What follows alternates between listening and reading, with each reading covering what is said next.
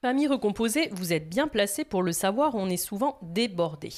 Alors si comme moi, vous êtes du genre à partir en vadrouille avec votre tribu pour un goûter ou un pique-nique improvisé, vous connaissez forcément les gourdes pompotes, ces célèbres gourdes fruitées que nos enfants adorent et qui sont tellement pratiques à glisser dans un sac pour emporter partout avec soi.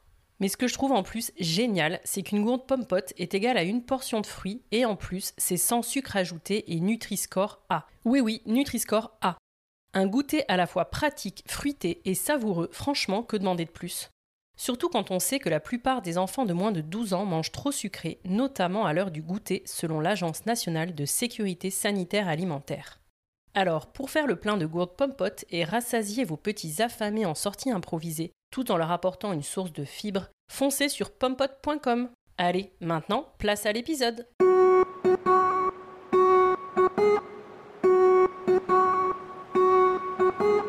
Bonjour, je suis Élise et vous êtes sur The Cool Step Family, le podcast qui donne enfin la parole aux familles recomposées. Aujourd'hui, en France, un enfant sur 10 vit en famille recomposée. Cela représente 1,5 million d'enfants et ce chiffre est en constante augmentation. Les familles recomposées sont donc une part entière et non négligeable de notre société. Pourtant, elles en sont globalement ignorées car bien trop peu ou mal représentées. Nous avons tous en tête les stéréotypes sur la famille recomposée, de Cendrillon, harcelée par sa terrible belle-mère et ses méchantes demi-sœurs, à Blanche-Neige, dont la belle-mère est une sorcière, si jalouse de sa belle-fille qu'elle souhaite la tuer. Les beaux-pères, eux, sont bien souvent absents.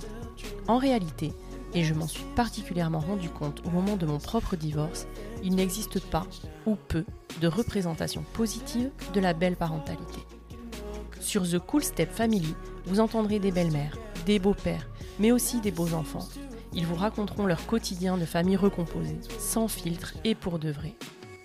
Ils vous confieront leur histoire, vous transmettront leur expérience, vous raconteront leurs anecdotes et vous diront tout sur les défis, mais aussi sur la richesse que peut offrir la vie en famille recomposée. Parce qu'heureusement, dans la vraie vie, il est évidemment possible de s'épanouir dans sa nouvelle tribu et de réussir le challenge de la famille recomposée. Et en vérité, ça peut même être super cool. Alors, bienvenue dans l'univers exceptionnel des familles recomposées, bienvenue sur The Cool Step Family. René vit une très belle histoire d'amour avec le papa de son fils aîné, Ulysse. Un amour fort, un amour joyeux. L'envie d'avoir un bébé arrive, et là, le couple se confronte au mur de la réalité, comme le dit si bien René. René et le papa d'Ulysse se séparent. C'est douloureux, mais René trouve aussi cette période de maman célibataire très émancipatrice. Puis René rencontre Clément sans avoir aucun projet de se mettre en couple, mais bam, coup de foudre à nouveau.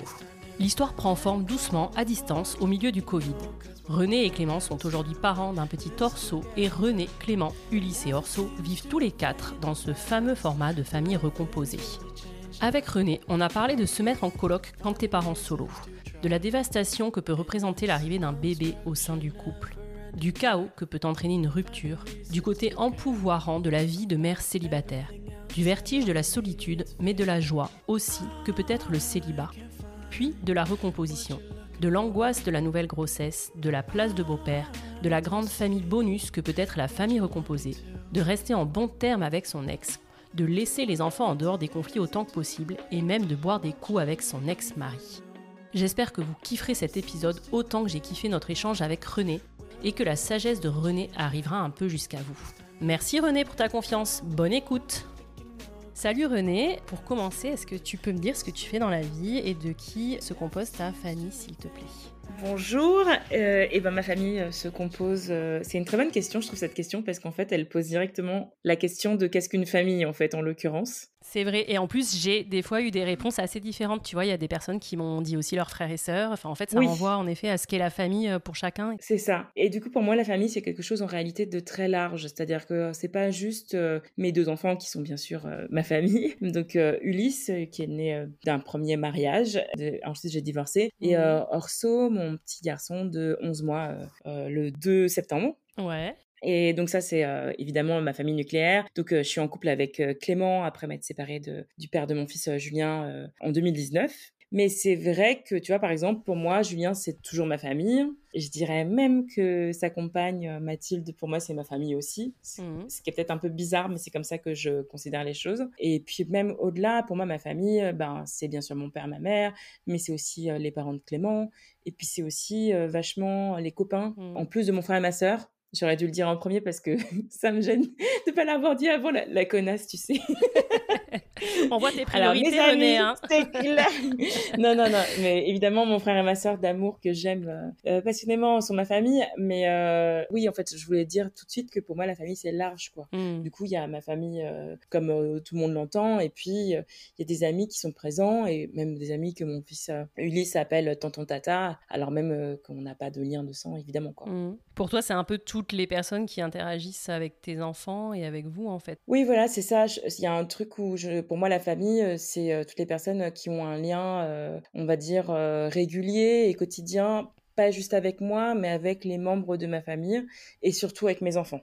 Mmh. Donc, par exemple, tu vois, la première personne à qui je pense, euh, c'est euh, Marion, qui est une très bonne amie à moi. Euh, on a des enfants qui ont à peu près le même âge. Pour moi, je sais pas ce qu'elle est, tu vois, dans ma famille, mais ça fait partie de ma famille. Anne, qui est ma plus vieille, enfin, qui est une de mes plus vieilles amies, bah, évidemment que pour moi, enfin, c'est comme une sœur. En fait, surtout, j'ai un truc avec mes amis où c'est un peu comme des frères et sœurs pour moi. Donc, ouais, c'est, j'ai la sensation d'avoir une, grande, grande, grande famille, quoi. Ouais, bah, c'est trop cool. J'aime bien cette définition-là de la famille aussi, ouais. Et est-ce que tu es d'accord de nous raconter un peu ton histoire avec le papa de ton fils aîné, Ulysse, même brièvement, tu vois, mais euh, voilà, comment vous étiez connus, puis peut-être euh, combien de temps vous restez ensemble et ce qui, selon toi, vous amène à vous séparer, euh, alors qu'évidemment, c'est pas ce qui était prévu. Non, rarement on se dit, en général, viens, on fait un CDD. non, bah donc ce qui s'est passé, alors donc c'est une très très belle histoire d'amour, Julien et moi. On s'est rencontrés, donc on était tous les deux étudiants en école de journalisme, parce que je suis journaliste, et en gros, il y avait un tournoi de foot inter-école de journalisme et Julien euh, était, enfin bon, bref, je te passe les détails de je l'ai vu, il m'a vu, et bref, voilà, mais bon. Mmh. Mais c'est un peu ça, il y a eu vraiment genre un coup de foudre. Euh. Moi, j'ai eu un truc un peu comme ça, ouais, ouais. Ouais. Je me, je me souviens très bien de la première fois que je l'ai vu et je me suis dit, euh, waouh, quoi, quel mec. Tu sais, c'est un mec, je sais pas, il, il a des yeux bleus très beaux, et il est blond vénitien, et puis il a une sorte de, je sais pas comment dire, de prestance, j'allais dire, c'est un peu ridicule de dire ça comme ça, mais euh, je sais pas comment dire. En fait, on, était dans la cour de l'IPJ, donc une des écoles de journalisme, parce que je récupérais des copains pour aller au tournoi de foot interécole euh, de journalisme donc euh, à Lille. Moi, j'habitais à Lille parce que j'étais en mmh. école de journalisme à Lille. Et Julien est passé avec une copine à lui parce qu'ils allaient partir aussi à l'école. Et en fait, il est juste passé dans la cour on s'est parlé deux secondes, mais j'ai eu un, un, petit, je sais pas comment dire, j'allais dire un truc ridicule, mais une sorte de frisottis de ah, mmh. Tu sais, genre, euh, euh, ce mec, quoi. Et puis ensuite, on s'est recroisés, on a fini par se pécho, euh, voilà, à la soirée, sur le dance floor, dans une heure avancée de la nuit. Et après, la relation a été, elle a, mis un tout petit peu de temps à s'officialiser, mais assez rapidement, ouais, bah moi j'ai été très amoureuse de lui. Je pense que lui, il a, il a un peu plus pris le temps d'admettre qu'il avait des sentiments, mais parce que c'est son genre, on va dire, et que moi je suis plus dans un genre euh, fonceuse et tout, mais, euh, mais en fait j'ai très vite su que, que j'étais très amoureuse et que c'était pas une histoire euh, comme les autres en fait. Je papillonnais beaucoup à cette époque, après une, une histoire pour le coup d'amour merdique on va dire, et en fait ouais, j'ai su assez rapidement que c'était un truc qui allait compter quoi. Et donc ouais, on a commencé cette histoire d'amour qui était peut-être un peu passionnelle, enfin en tout cas moi c'est comme ça que je la définirais dans ses débuts, et je pense que c'est quelque chose qui nous a porter peut-être préjudice après parce qu'on était dans quelque chose de très euh, tu vois on dansait dans la rue beaucoup tous les deux euh, on chantait euh, la chanson mmh. de Jacques Demy tu sais dans Poudane mmh. mais qu'allons-nous faire de tout ce bonheur? Tu vois c'était vraiment on était dans une comédie musicale un peu quoi et du coup bah ça ça répond à ta question ensuite qu'est-ce qui s'est passé et qu'est-ce qui a fait qu'on s'est séparés? Moi je crois avec le recul et la grande sagesse qui est la mienne aujourd'hui bien sûr, mm. que euh, ce qui nous est arrivé, c'est que euh, on s'est pris le mur euh, de la réalité dans la gueule, en fait. Et est-ce que c'est un peu lié à la naissance d'Ulysse ou pas du tout le mur? Oui, complètement. ça m'étonne pas. Mm. Si, si, complètement. ça a commencé même avant la naissance d'Ulysse. Ça a commencé quand j'essayais de tomber enceinte et que j'y arrivais pas. Là, déjà, il y a eu un petit truc où j'ai senti qu'on n'était pas hyper connectés, que moi, je traversais quelque chose de très profond, de très complexe, qui me ramenait à ma mère. En fait, ma mère et un peu la mère totale. elle s'est arrêtée de travailler pour nous. C'est une mère qui a été très là, qui était là pour nos devoirs, qui était mmh, voilà ultra présente. Très présente, mmh. trop peut-être. Et du coup, devenir mère, c'était quelque part faire face à cette espèce de statut là du commandeur de ma mère. Et il y avait un truc un peu inhibant. Et, et, moi, en fait, dès qu'on dès que j'ai essayé, je dis j'ai parce que c'est pareil, la, la, la, décision de tomber enceinte, mais plutôt c'est pas qu'elle m'est revenue, mais lui, c'est un poisson. Il est vraiment poisson. Et euh, il a une petite tendance à naviguer un peu. Hop, hop, hop. donc voilà. Et donc, du coup, euh, quand, quand, moi, en gros, j'ai vraiment pris les choses en main et qu'on on a, on a essayé de faire euh, ce bébé et que ça ne marchait pas. Enfin, en fait, j'ai fait une fausse couche et après, j'ai juste mis sept mois à, à retomber enceinte. Mais pour moi, c'était évidemment une éternité. Oui, mais bien sûr. Voilà, j'ai commencé à, à, faire face à, à, ma mère, en fait. Et puis, au-delà de, de, ce que je disais avant. Il y avait aussi un truc un peu bizarre, mais c'est que j'ai plutôt été une bonne élève à l'école, dans ce que j'aimais, on va dire. Et ma mère était très portée sur la scolarité. Il y avait un truc très important d'être une, bonne élève à l'école. Et en fait, euh, cette, espèce de, conjugaison de devenir mère et de ne pas réussir à l'être, ça me mettait dans un truc de comme si j'avais des mauvaises notes. À chaque fois que j'allais récupérer un résultat euh, négatif euh, au labo, parce qu'évidemment j'allais au labo toutes les deux minutes, hmm. et ben j'avais cette sensation de encore d'avoir récupéré un 0 sur 20, quoi. Bon, bref. Et à ce moment-là, déjà, j'ai senti que c'était du chinois pour Julien, quoi. C'est-à-dire que. Il n'était pas soutenant. Alors, un truc que j'ai mis du temps à comprendre et qui aujourd'hui fait que je suis assez apaisée avec tout ce qui a pu se passer entre nous, c'est que je pense qu'il a toujours été là pour moi, mais qu'il n'était pas là comme moi j'attendais qu'il soit là. Oui, c'est l'histoire de beaucoup de couples en fait, en effet. Ouais, Exactement. Chacun pense qu'il fait bien, mais il fait pas exactement comme l'autre attend, et du coup. Euh, c'est ça. Et cette phrase, c'est une petite couple euh, qui l'a dite, et moi, ça a complètement débloqué quelque chose parce que je me suis dit, mais de ouf, en fait, il est hyper là euh, pour toi à plein d'endroits où, tu as besoin de lui, mais juste, il m'apportait plus que moi. Euh.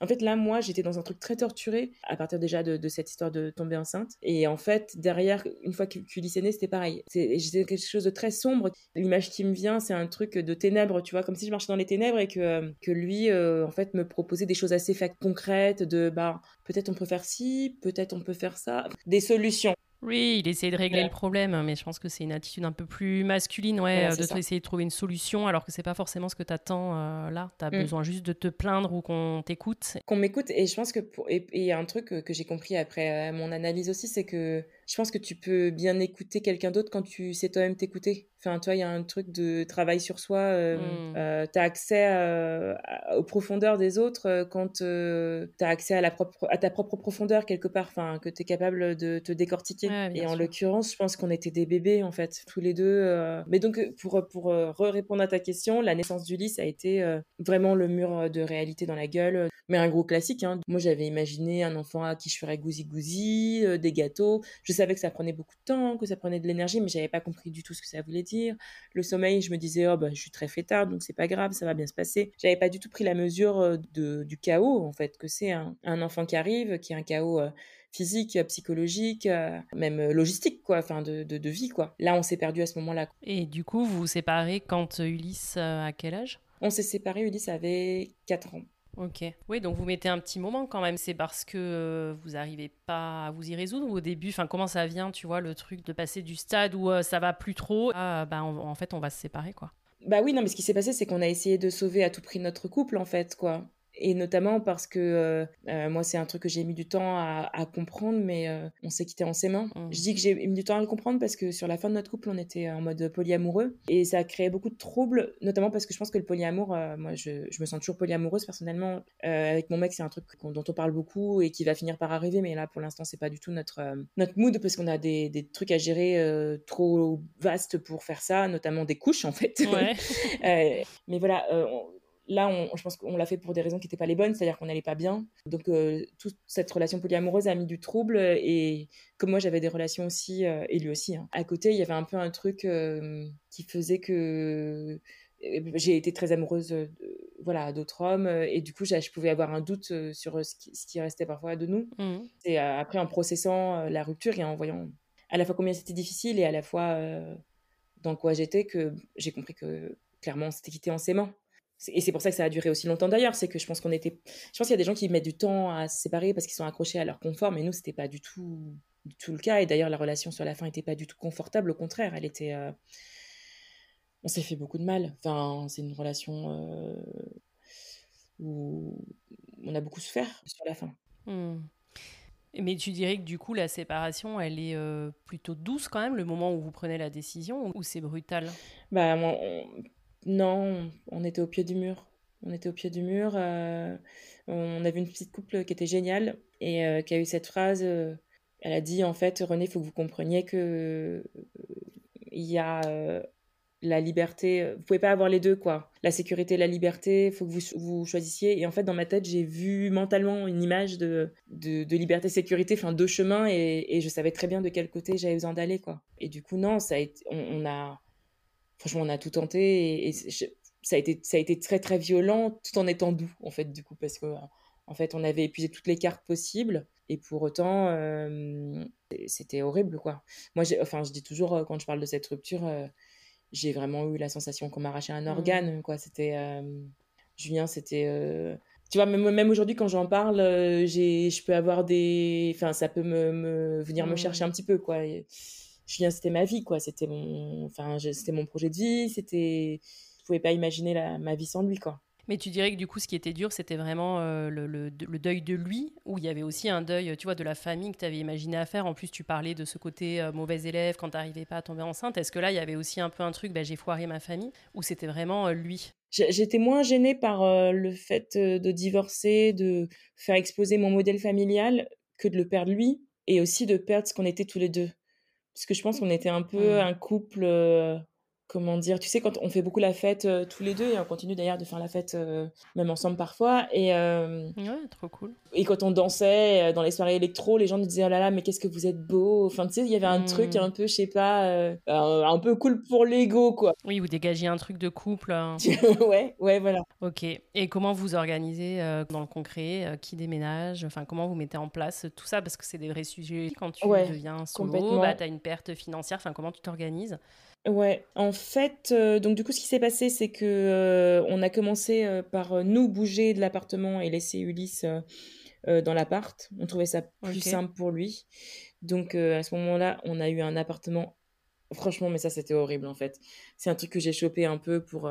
Au début, on était sur les canapés des copains. Enfin voilà, c'est des moments qui sont particuliers, je trouve quand même. Enfin, les gens qui rompent connaissent ça, mais c'est la rupture, c'est vraiment un chaos intime, euh, waouh quoi. Hmm. Tu commences enfin par errer euh, de, de canapé en canapé, euh, toujours avec ton petit sac à dos là. Et puis après, on, j'ai chopé un appart. Et en fait, l'appart avait l'air bien en surface, en vitrine, et en fait, il était hardcore il était sale cet appartement quoi. Et genre euh, ça a été horrible enfin il m'a dégoûté cet appartement mais mais euh, lui aussi enfin et en fait ce qui s'est passé c'est que du coup on on a roulé un peu dans cet appartement qu'on supportait plus. Et au bout d'un moment euh, moi j'ai assez vite compris je cherchais un appartement j'ai assez vite compris que financièrement avec mon salaire qui pourtant est pas un salaire enfin tu vois je, Enfin, je gagne pas mal ma vie, euh, ni bien ma vie. Je suis. Ouais, non, mais bien sûr. Tu avais un boulot, un, CDI, un boulot régulier, et pourtant tu as galéré, quoi. Exactement. Et mm. surtout, j'ai compris que, bah, en fait, ce que j'allais avoir, euh, c'était un appartement euh, où j'aurais pas de salon, ou mm. et c'était un peu dur. En fait, moi, je m'en fous, tu vois. Enfin, genre, si ce n'est qu'à moi, je veux dire, je, tu vois, je m'en balance. Enfin, je veux dire, j'ai vécu dans des conditions qui étaient parfois pas idéal, je, m'adapte, tu vois. Mais par contre, de mettre mon gamin dans une situation où il avait pas sa chambre et tout, ça, ça me, ouais, j'étais pas bien. J'étais pas bien. Et puis, et puis il y avait aussi la question de mon intimité, tu vois, de pas, pas avoir d'espace. Enfin, en fait, vraiment, je le sentais pas. J'étais en mode, mais en fait, c'est pas possible, quoi, que j'ai pas de chambre à moi, quoi. Mmh Donc, du coup, ce que j'ai fini par envisager, aussi à, cette époque, j'étais beaucoup euh, en discussion avec deux copines. Euh, on a réfléchi un peu le truc ensemble et, j'ai fini euh, avec elle euh, par arriver à l'idée que je pouvais refaire une coloc parce que avec Julien ça c'est un truc que je t'ai pas dit mais Ulysse quand il est né on vivait dans une maison on, pourrait dire en, communauté en fait ouais trop cool ouais on était six adultes et Ulysse donc le projet avait été c'est un truc qui avait été pensé hein. en fait quand on a su qu'on voulait un enfant on avait très du modèle hétéronormatif, on va dire. C'est pas comme ça qu'on le nommait à l'époque, mais moi, Mmh. en tout cas, c'est un truc qui me fait vraiment suffoquer personnellement. Je comprends complètement qu'il y ait des gens qui s'y retrouvent et qui s'y euh, épanouissent, mais moi, en fait, ça me stressait et je pense que ça me stresse encore euh, parfois un tout petit peu aujourd'hui, même si je suis plutôt en paix avec ça. Mmh. Je sais pas, je le sentais pas du tout. Donc du coup, on, on- on parlait beaucoup d'habitat partagé avec euh, un copain très écolo à ce moment-là. Et sur le chemin du retour du carnaval de Dunkerque, on a eu cette idée, enfin Thibaut en l'occurrence, a eu cette idée de faire euh, une sorte d'habitat partagé un peu euh, sauvage dans le sens où euh, on n'a pas répondu à un appel d'offres, euh, sais, comme les mairies le font. euh, euh, classique, mais on a trouvé une maison euh, filée et on, ben, on a emménagé tous dedans. Et moi, j'étais enceinte de trois mois à ce moment-là. C'était une location du coup ou un achat tous ensemble euh? Non, c'était une location. C'était une location. Ok. Et donc du coup, quand vous divorcez, vous devez quitter cette euh, où vous aviez déménagé entre temps. Non, on avait déménagé entre temps parce que justement notre couple allait pas très bien, qu'on avait un peu besoin de se retrouver. Et puis je pense que la, la coloc euh, prenait fin. Et tu vois, tout à l'heure, je te parlais de la famille. euh, ça, pour le coup, pour moi, c'est une famille de ouf, tu vois. Enfin, Ah bah ouais, bien sûr. c'est vraiment euh, Amélie, Thibaut, euh, Bébert euh, et Audrey. pour moi, c'est vraiment ma famille. Enfin, il y a un truc de ce qu'on a vécu ensemble. Enfin, c'était très fort, quoi. Ouais, ça m'étonne pas. Et du coup, tu te remets en coloc avec deux Voilà. copines quand tu deviens maman solo. Non, non, les copines, elles étaient juste en mode conseillère, bonne fée sur ma situation maritale d'accord. euh, qui, qui virait au désastre. Ok. non, j'ai trouvé un appartement qui était trop bien. euh, même si je me suis rendu compte après qu'il était humide, euh, mais en fait il y avait une chambre pour Ulysse, une chambre pour moi, une chambre pour la personne en coloc. Et en gros, ce que j'ai proposé, c'est euh, bah moi je prends les deux chambres, donc je paye un peu plus, et la personne qui vient, elle paye euh, la dernière chambre. Mais c'est une super idée, ouais. Mais et du coup, attends, parce que ça peut intéresser. Je me dis plein de parents solo. Ouais. Du coup, au niveau du dossier, tu le présentes comment ça quand tu fais ça, euh, tu vois, aux agences Et ben alors maintenant je peux le dire parce que tout est fini, mais, mais, euh, j'ai pas du tout présenté ça aux agences. Ouais, c'est ça. Mais comment tu montes ton dossier? Tu fais quoi? Et ben, tu, alors là, tu vois, quand on disait qu'avec Julien, on a une bonne relation, euh, Julien a très gentiment euh, accepté de visiter l'appartement avec moi comme si... Ouais, d'accord. Vous étiez un couple, quoi. Ouais, voilà. Et je suis hyper reconnaissante de ça parce que c'était des moments qui n'étaient pas faciles hein, pour nous. Ah ouais. C'est-à-dire qu'on était euh, un- dévastés en train de rompre Ah, tu m'étonnes. et on visitait, euh, genre, on s'est retrouvé à visiter sa- cet appartement avec euh, une agente euh, immobilière qui était en mode alors vous allez faire un petit deuxième et tout. Enfin, c'était Ah. horrible, horrible. Ce sera la chambre du bébé. Ouais, c'est ça. Et tu fais semblant. Ah ouais, l'horreur. Ouais, ouais, super. Et euh, voilà, et Julien a signé les papiers comme si, euh, voilà, on était... euh, Et parce qu'on savait que toute seule, j'aurais... Et d'ailleurs, j'avais essayé toute seule, hein, je veux dire, je me suis pas direct retournée vers lui. Mais c'était mort. Ok. Et tu trouves un coloc. toi, en fait, tu prends l'appart toi et c'est toi après qui prends un coloc qui te paie à toi la chambre. C'est ça, exactement. Ok.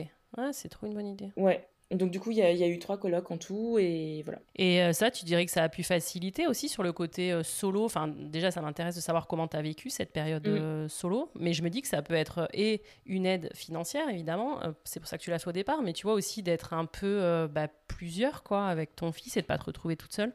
Ouais, carrément. Ben, honnêtement, la première coloc, ça s'est pas bien passé, Ok. parce que on était trop différentes, je dirais. Puis c'est quelqu'un qui a un peu de- des difficultés dans sa vie et euh, qui finit par te le faire porter, donc c'est un peu relou, quoi. J'avais pas besoin de ça à ce moment-là, moi, clairement. Voilà. Et puis euh, surtout, on a été confinés avec elle, donc en fait, je- elle me tapait sur le système à la fin, Ah je pouvais ouais. plus. Mhm. La deuxième coloc, euh, c'est une histoire compliquée. Euh, comment résumer ça? C'est une amie euh, avec qui je me suis mise en coloc. Et euh, ça a été très chouette et euh, ça s'est mal fini. Mhm. Pour des raisons qui sont pas liées à la coloc en soi, mais plus euh. C'est difficile, je pense, pour nous d'être amis. C'est quelqu'un que j'estime énormément et que j'aime toujours et que j'admire. Et que, enfin, voilà, mais...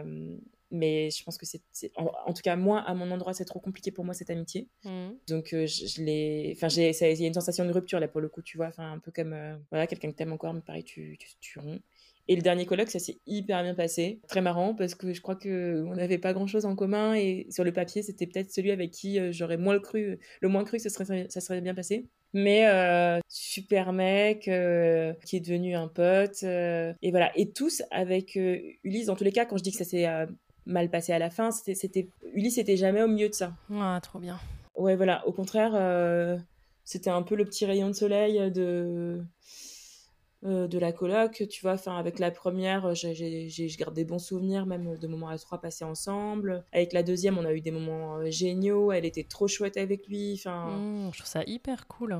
Ouais, ouais, ouais. tu vois, la deuxième coloc, elle était vraiment trop, trop cool avec lui. Euh, enfin, et j'ai encore des souvenirs, notamment un truc qu'elle faisait que je trouvais super marrant parce que du coup, elle avait une place un peu de tata. Mmh, bah ouais, c'est ça. Qui peut proposer des trucs que la mère va pas proposer, tu vois. Exactement, ouais. Ulysse, il adorait les fraises et elle lui disait Allez, euh, Ulysse, euh, elle lui faisait un petit clin d'œil, elle disait On se fait un apéro aux fraises. Et lui, il était comme un ouf, tu vois, parce que c'était des fraises à l'apéro, tu vois. Enfin, il était genre complètement refait. Et donc, j'ai, enfin, ils avaient une très belle relation tous les deux.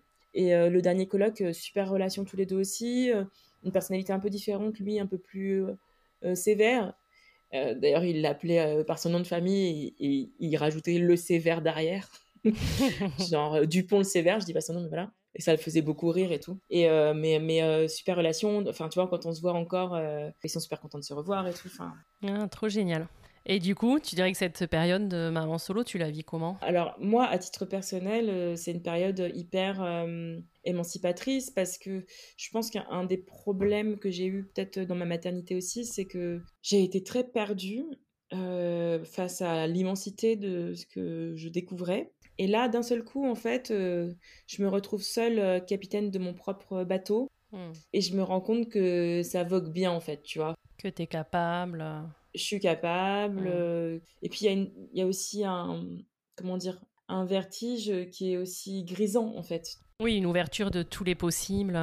Ouais. Mmh. Ouais, ouais. Et puis de se rendre compte que bah, c'est toi qui décides et que tu décides pas trop mal, en fait, quoi. Tu vois, enfin, je sais pas comment dire.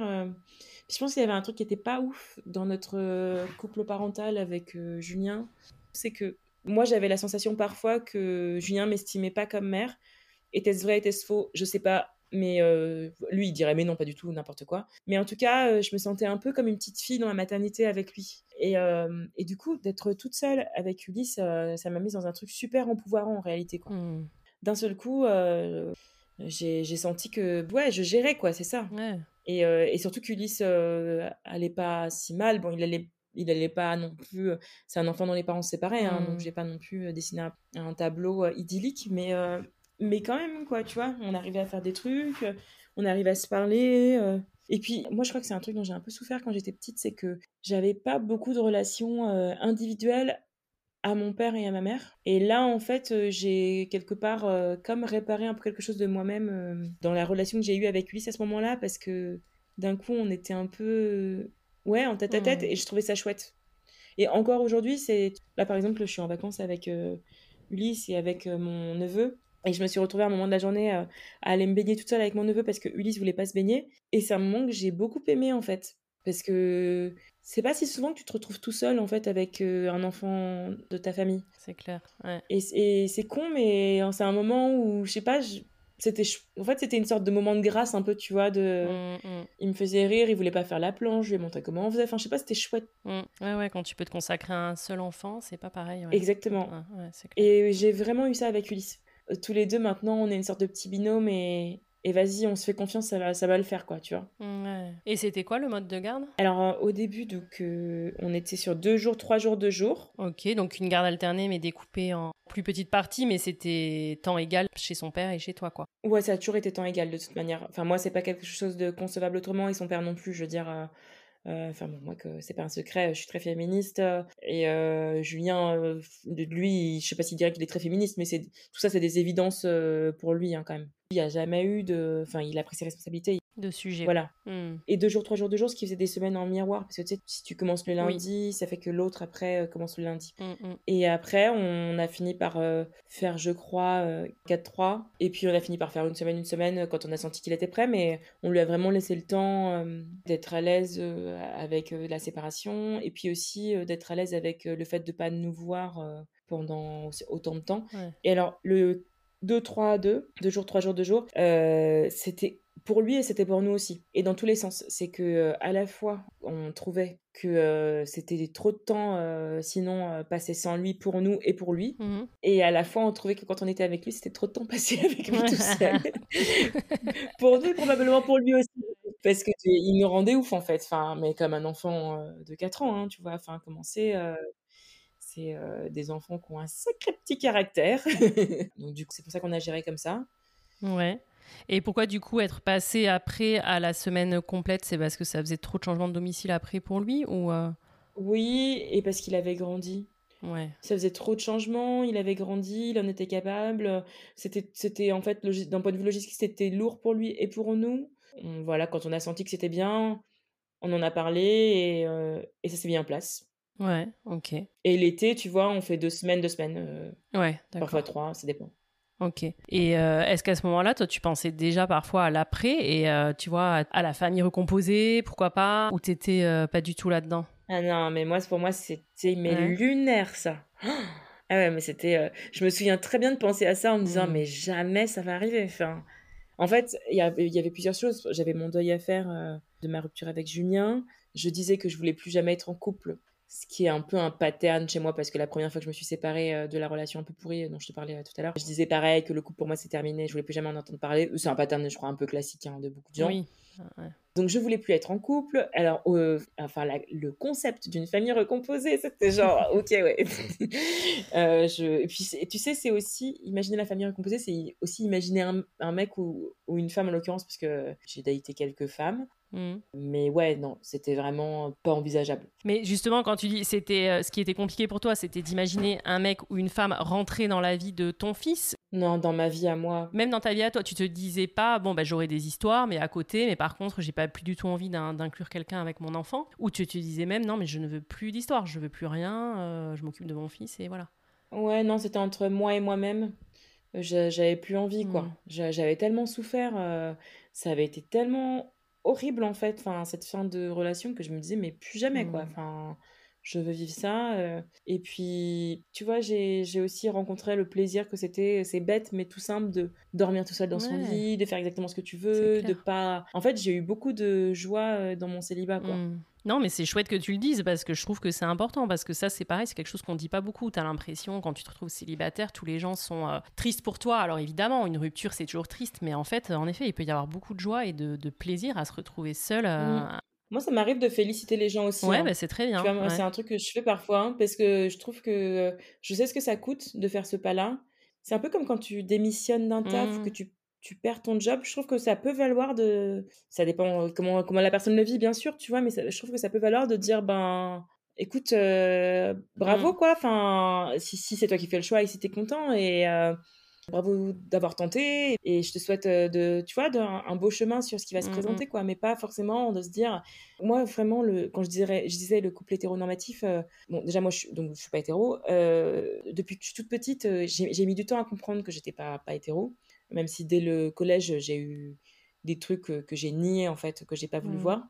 Mais euh, en revanche, euh, j'ai toujours su que j'étais pas à l'aise avec euh, les c'est comme si c'est comme ça, quoi. Ça me correspond pas du tout. Donc, j'ai profité de mon célibat comme j'avais fait la, la, première fois 12 ans avant, avec, on va dire, une vie festive, des amants, des amantes, enfin voilà.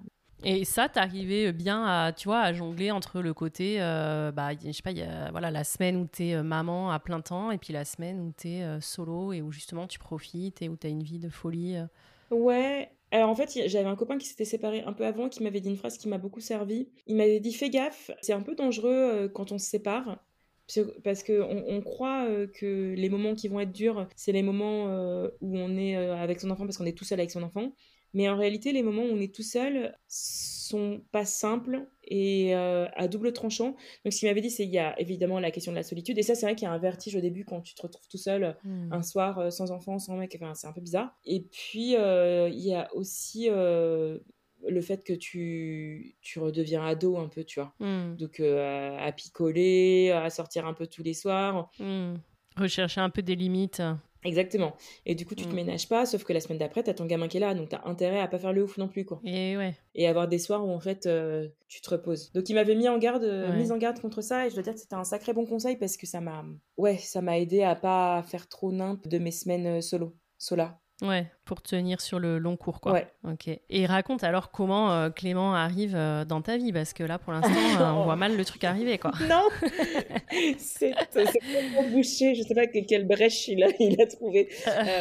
Bah, en fait, ce qui s'est passé, c'est que moi, je dis que j'avais une vie mouvementée de célibataire, c'est que j'étais dans un truc assez joyeux où je faisais des dates sur Tinder. J'avais un, truc qu'on a appelé avec une amie à moi le pool. L'idée c'est que j'avais plusieurs personnes dans mon pool. Une petite cour, ouais. Voilà, c'est ça. Et que je, ça me permettait moi de pas les oppresser parce que je pense que je peux être un peu intense.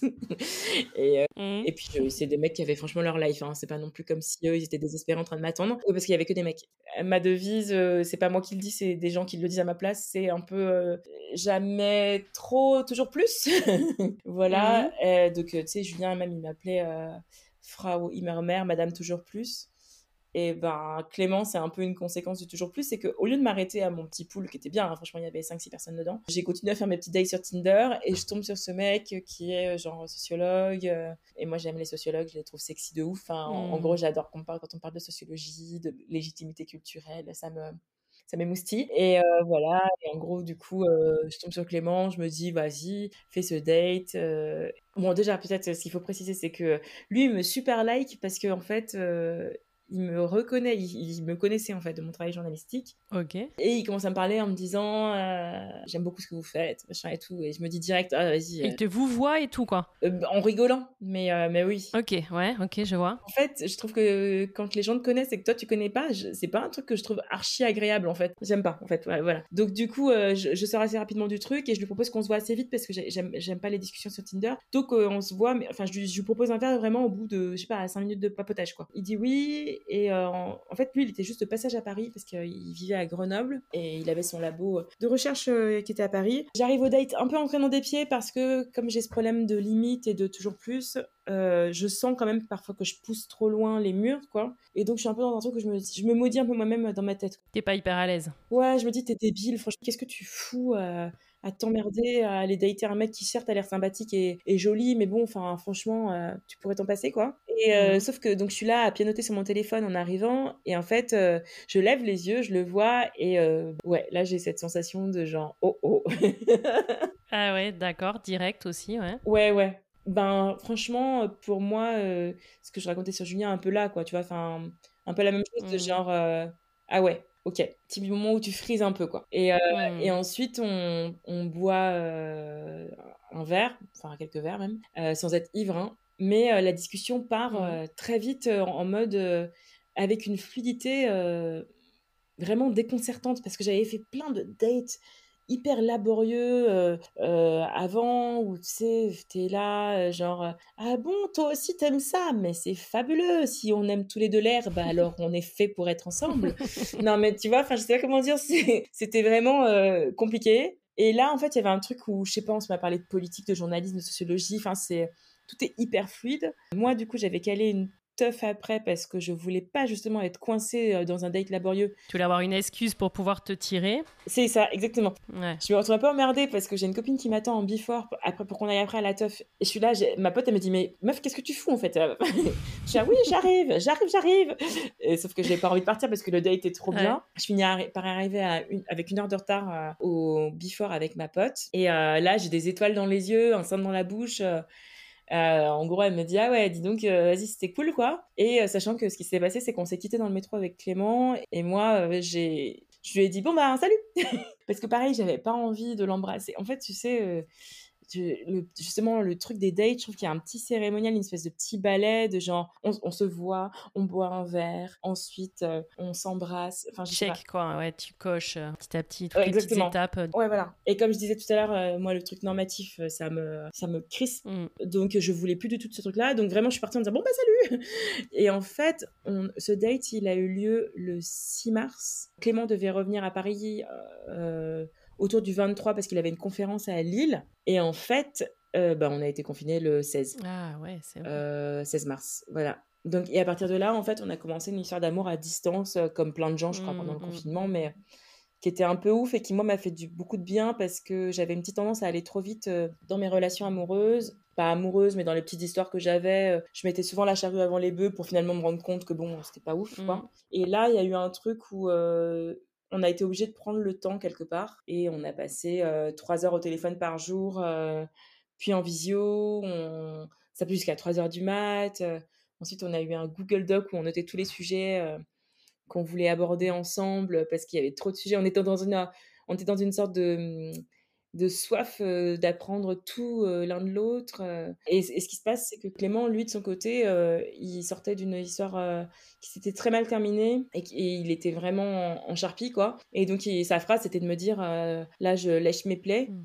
Et Clément, il dit souvent qu'on s'est mutuellement piégé parce que moi, je disais, bah, franchement, moi, de toute manière, euh, je veux plus jamais être en couple. Et lui disait, euh, non, mais moi, je suis pas prêt non plus, donc euh, laisse tomber, quoi. Mmh. Et en fait, à n'être pas prêt tous les deux, on l'a été ensemble au final. Et on est tombé amoureux, du coup, à distance. Et toute cette période-là où vous discutiez à distance, vous vous considériez en couple ou absolument pas? Non, c'était une rencontre. On se parlait énormément de nous, de on parlait de la vie, de tout. Mais assez vite, on s'est dit bah, c'est lui d'ailleurs qui a formulé les choses qui moi moi j'étais je, je, je, limite me cachais sous un drap quand il m'a dit ça mais il m'a dit mais René, il faut se rendre à l'évidence, euh, voilà, euh, une question de sentiments, il y a des sentiments. Ok. Et là, je me disais, mais ah, ah De quoi parles-tu? Pas du euh, tout. J'étais un peu, voilà, et évidemment, il y avait des sentiments. Et, euh, et puis même, euh, enfin, tu vois, il faut quand même se rappeler que c'était le confinement. Hein. Donc, euh, les gens faisaient l'amour à distance. Donc, en fait, on a fait l'amour à distance avant de faire l'amour en vrai. Ouais, d'accord. Et vous parliez par contre de l'après, tu vois, bah, par exemple le fait que toi tu es un enfant, tu lui avais dit directement, ça il le savait? Oui, oui, il le savait, on en parlait. Non, on parlait du, de comment, quand, quand, on allait se voir, mais on projetait pas. Enfin, moi, lui, euh, il n'en était pas capable. Et moi, euh, de nature, c'est pas trop mon tempérament. Euh, par ailleurs, il habitait quand même à Grenoble et moi à Paris, tu vois. Donc tout était un peu entravé, entre guillemets. Et... Alors moi, j'ai assez vite su que de toute manière, il allait se passer quelque chose d'important.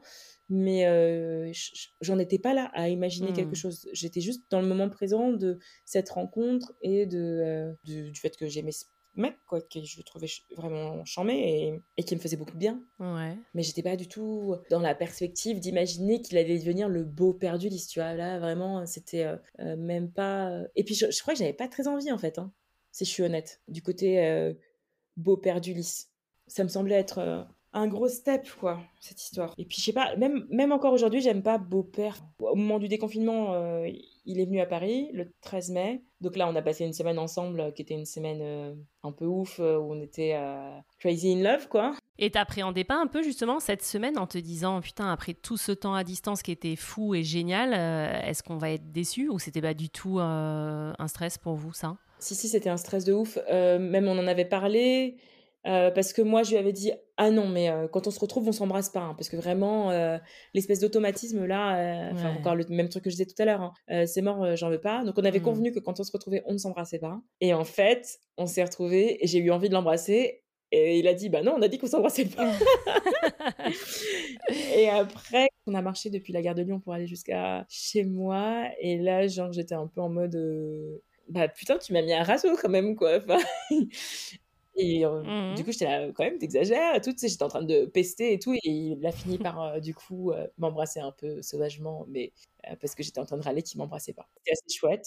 Voilà, et en fait, du coup, après, il s'est mis en place une sorte de petite routine, comme on pouvait, avec le Covid au milieu, de Clément qui vient à Paris, moi qui vais à Grenoble. Il m'a fait découvrir Grenoble, qui est une ville dont je suis un peu tombée amoureuse avec lui, on va dire, quoi. J'ai pris tout le package. Euh, on s'est retrouvé à faire des randonnées en montagne, ce qui vraiment était le truc le plus improbable qu'on aurait pu m'arriver. Et du coup, ben voilà, on, a fini par euh, formuler que bah, c'était pas juste une histoire, euh, enfin que c'était une histoire d'amour, quoi, et qu'on avait envie de vivre ensemble, qu'on en avait marre de faire les allers-retours. Et du coup, on a emménagé ensemble. Enfin, il a rencontré Ulysse, bien sûr. Raconte cette rencontre, ouais. Euh, bah, c'était marrant parce qu'il faisait très chaud et euh, Ulysse se sentait pas très bien, mais Ulysse euh, souvent a ce truc de dire Ah, je me sens pas bien quand il doit faire des choses qu'il aime pas faire. Et en l'occurrence, bon, j'ai un, un, fils un peu original qui n'aime pas le cinéma. donc il ne voulait pas aller au cinéma et moi j'étais là si on va au cinéma on va au cinéma et donc je finis par le prendre sur mes sur mon dos pour le porter parce qu'il ne voulait pas marcher et là, il était mais je me sens pas bien, je me sens pas bien. J'étais là, genre, ah, c'est ça, c'est ça et tout. Et en fait, il m'a vomi dessus. Ah. ça, c'est le, le, souvenir qu'on a tous euh, avec, enfin, surtout Clément et moi, euh, de la première rencontre avec euh, Ulysse. Original. Voilà, c'est ça. Mais le courant est assez vite passé entre eux. Et Clément a été très malin avec Ulysse. Tu sais, je sais qu'il y a des beaux-pères ou des belles-mères qui vont un peu jouer le copinage, être dans un truc un peu vouloir se faire apprécier dans un truc de séduction très fort. De... Et Clément a jamais été là-dedans. En fait, avec Ulysse, il a, ils sont apprivoisés tous les deux, mais très lentement. et un peu, je pense qu'ils se sont mis au rythme de l'un et l'autre, tu vois, un truc de waouh, calmos, quoi. parce qu'en fait, ce qui s'est passé, c'est que l'histoire difficile dont on sortait Clément, il y avait un enfant aussi. En fait, c'est une fille qui a quitté son mec pour être avec Clément. elle avait elle-même un petit qui avait un an et demi. Et Clément s'est attaché à ce gamin. Hmm. Et quand ils se sont quittés brutalement, en fait, lui, il l'a plus jamais revu, quoi. Et ouais, ça, c'est le sujet des beaux-parents, le rôle hyper ingrat, en effet. Euh. Exactement. Et bon, bah, c'est un truc avec lequel il est en paix aujourd'hui, mais euh, hmm. si tu veux, la première fois que j'ai vu Clément pleurer, moi, c'était à cause de ça, quoi. Il était dans un truc de euh, très mal de, de cet, enfant, voilà, à qui il était attaché et qui voyait plus, quoi. Du coup. Hmm. Et donc, il avait peur que ça puisse arriver de nouveau, j'imagine, avec vous, quoi. Peut-être inconsciemment, mais. Ouais, je pense qu'il était prudent et qu'il se protégeait un petit peu. Ouais, ouais, voilà. Je sais pas si c'était une, peur consciente, mais il y avait un peu, un peu de ça, ouais, effectivement. Ok. Et euh, refaire un enfant ensemble, ça, c'est un sujet que vous aviez abordé euh, assez vite. Tu vois, lui, il t'avait dit qu'il en voulait ou pas forcément Pareil, un peu comme le reste, ça vient euh, naturellement entre vous Ouais, ben en fait, c'était pareil, c'était assez fluide et naturel, mais en fait, Clément je savais que bon, lui, il n'avait pas d'enfant. Avec le, enfin, il a eu une grande histoire d'amour avant cette histoire passionnelle là qui a, merdé. Mais ils essayaient d'avoir un enfant, ils n'avaient pas réussi.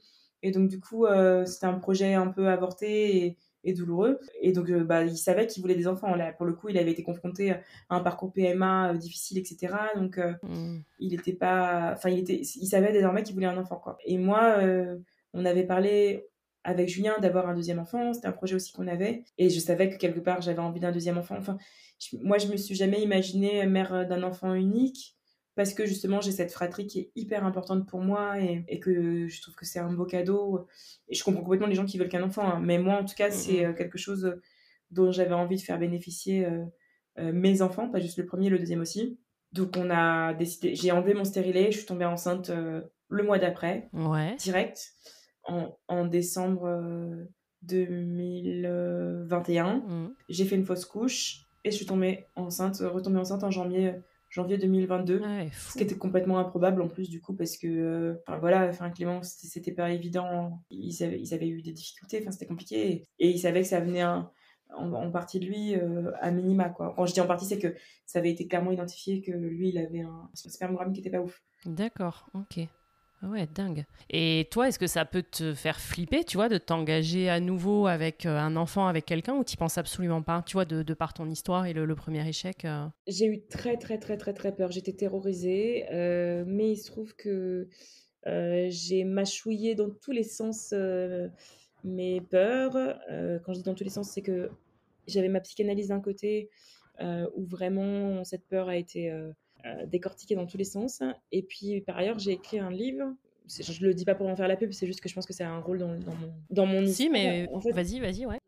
Euh, ce livre euh, m'a aussi aidé à processer cette deuxième maternité.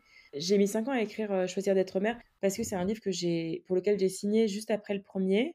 Ouais. Parce que, en gros, c'était un livre qui parlait des tabous de la parentalité et c'était un livre où je savais que j'allais parler de choses qui, pour moi, étaient des choses un peu sombres. Et c'est pas mon tempérament et j'avais comment dire j'avais peur d'écrire ce livre. J'avais peur euh, euh, d'être un oiseau de mauvais augure pour les femmes euh, qui veulent faire des enfants. Je crois que j'avais peur aussi de me plonger dans des choses douloureuses j'ai pu finir le livre quand j'ai été apaisée dans la vie mmh sentimentale et psychique en fait. Et, et, pourquoi je dis ça c'est que j'ai interviewé une psy qui m'a dit vous avez écrit ce livre pour vous autoriser à faire un deuxième enfant. Et en fait, euh, quand elle a dit cette phrase, je me suis dit, putain, c'est ouf en fait, parce que c'est exactement ça. C'est-à-dire que j'ai cru que j'écrivais un livre euh, pour euh, toutes les femmes qui ne savent pas à quoi s'attendre avant de devenir mère et à qui on dit que ça va juste être que du bonheur, entre guillemets. Et en fait, je me suis rendu compte que c'était aussi un livre que j'écrivais pour moi, en fait, en réalité, parce que j'avais besoin peut-être de me rassurer euh,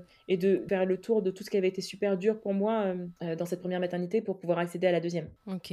Et donc, tu te sens complètement apaisée quand Orso arrive et t'as pas cette angoisse que peut-être ça foire à nouveau Ah si, si, j'ai eu, eu, super peur, mais j'ai eu tellement peur avant. Je pense que la peur, mmh. ça protège vachement, tu vois. Enfin, j'ai eu très, très, très, très peur avant. Et je me suis préparée à tout beaucoup mieux que la première fois. Tu vois, j'avais fait, c'est bête, mais pour moi, l'exemple que je donne toujours, c'est j'avais fait un mois euh, de Tupperware euh, qui était au congèle euh, pour ne pas, pas manger, j'allais dire mourir de faim, la même, et en mode drama. Non, mais pour ne pas manger des tartines de Nutella comme j'avais fait la première fois en tenant mon bébé de l'autre côté.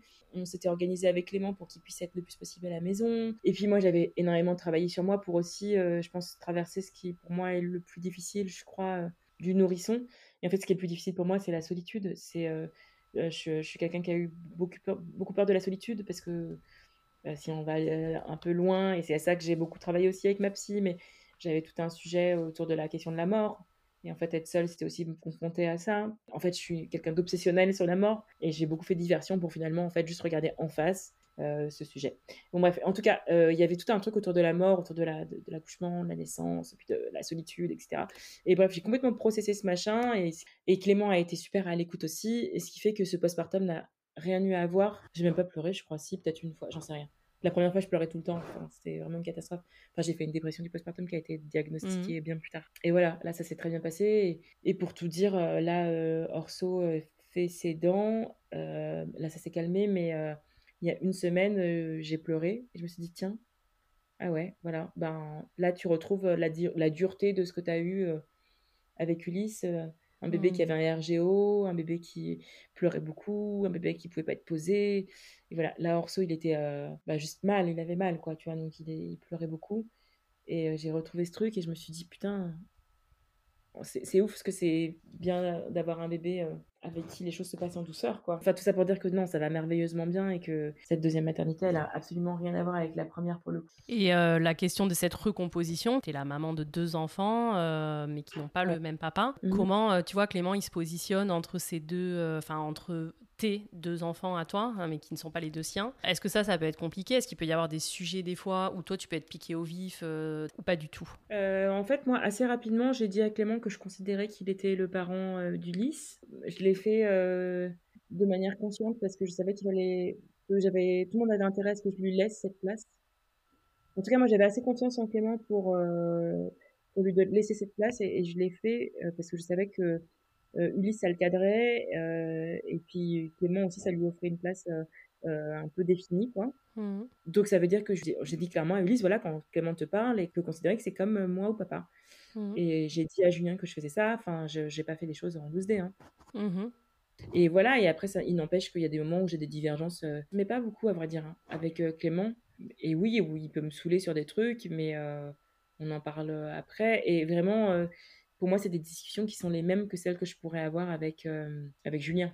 C'est des divergences d'éducation ou de point de vue, mais pas liées au fait que ce n'est pas votre enfant à tous les deux, en fait. C'est ça, quoi. C'est des discussions que tu pourrais avoir dans un couple classique, entre guillemets, ou... C'est ça. Mais sachant que Clément, euh, c'est aussi que c'est il n'est pas le père enfin tu vois il y a pas de et moi j'ai jamais fait comme s'il était le père d'Ulysse mmh. et Ulysse non plus d'ailleurs Ulysse il a un père c'est Julien et euh, et je dis ça parce que tu vois par exemple là Ulysse il a un peu mal au ventre c'est un truc qui est un peu compliqué pour nous avec Julien. Euh, et Clément, il me dit, mais pourquoi vous avez fait ça? Il me pose des questions sur les médicaments, les trucs et tout.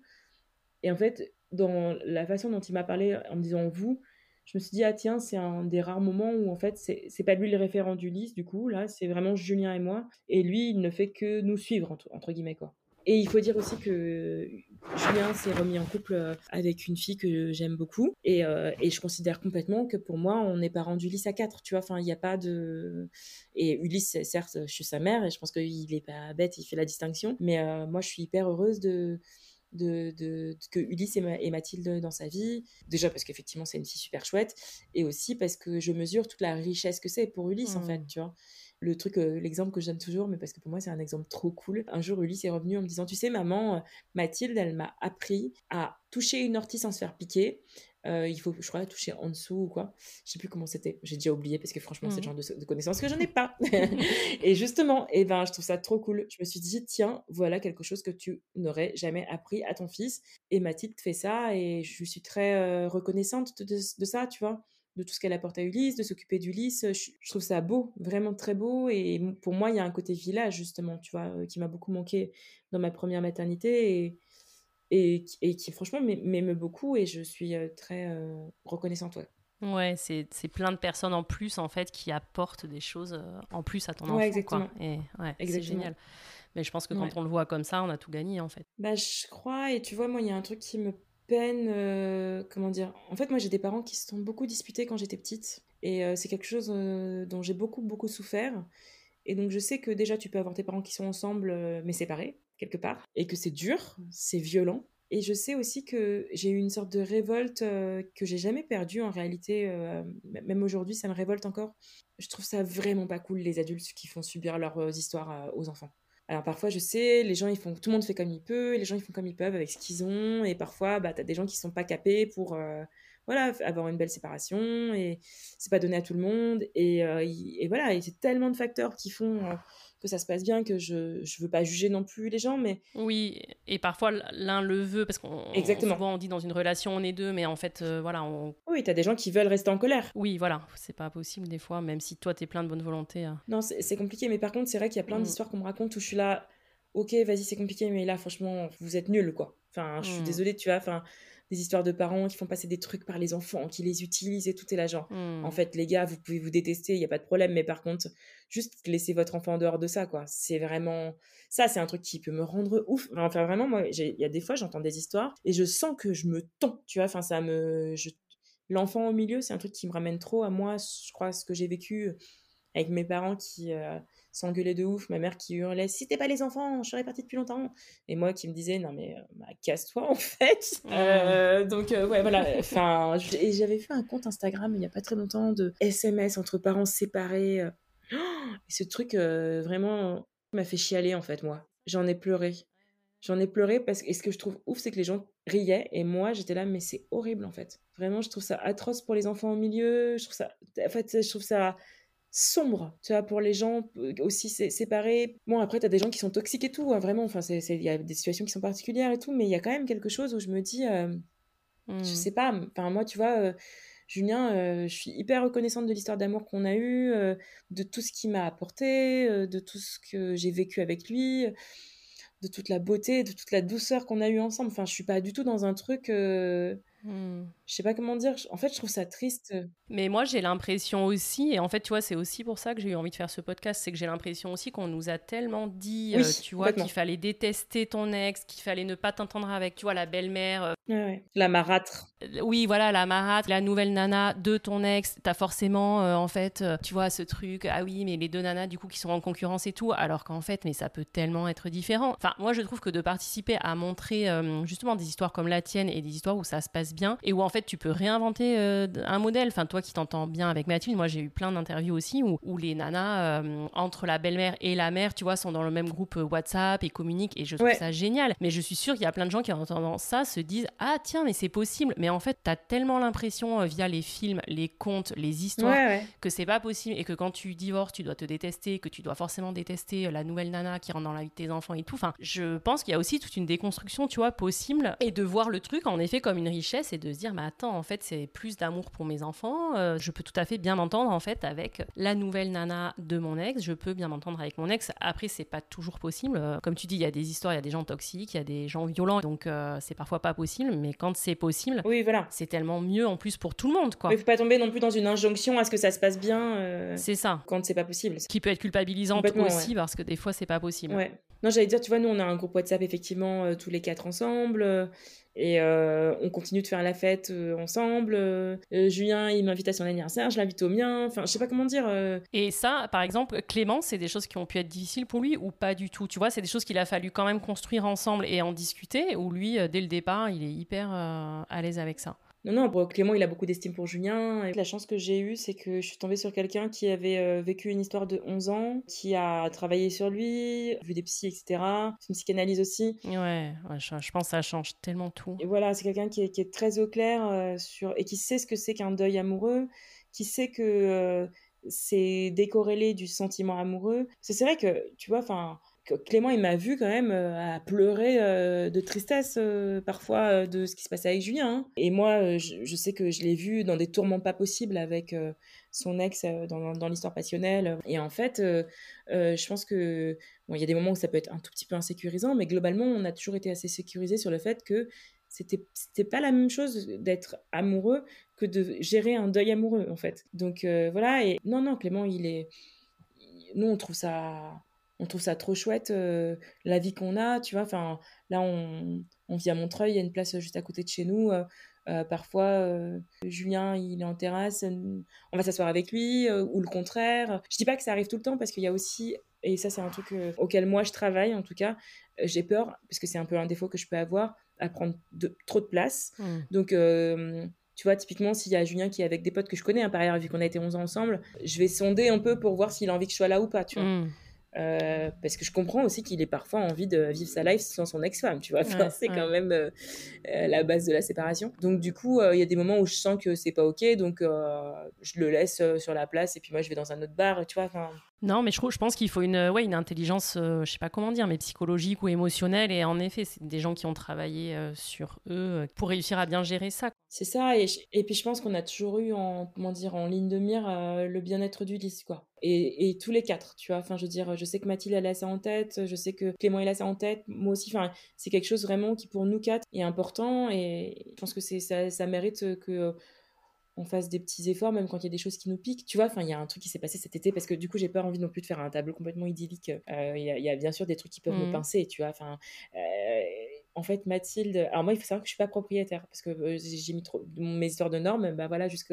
ça mène. Euh, j'ai mis trop de temps à le devenir et là, c'est un peu trop compliqué pour acheter parce que c'est hyper cher euh, où on est. Donc, je suis pas propriétaire. Et en fait, donc Mathilde l'est et elle a une maison de ouf en plus, une maison secondaire. Moi aussi, là, je suis dans la maison, ma maison familiale, mais ma maison familiale, si tu veux, comment te la décrire? C'est une maison, une vieille maison dans la Bresse qui est, qui, est, très chouette et charmante avec de la vieille pierre, des vieilles photos, voilà, et tout, des gros arts par-ci, gros arts par très bien. Mais euh, c'est pas une maison avec piscine, la mer à une heure euh, et, voilà quoi. Et Ulysse, euh, il était en vacances donc, dans cet endroit, chez Mathilde donc, avec Julien et son nouveau petit frère, parce que Julien a eu un bébé qui a, c'est assez marrant d'ailleurs, ils ont quoi? Ils ont 8 mois d'écart? Ouais, d'accord.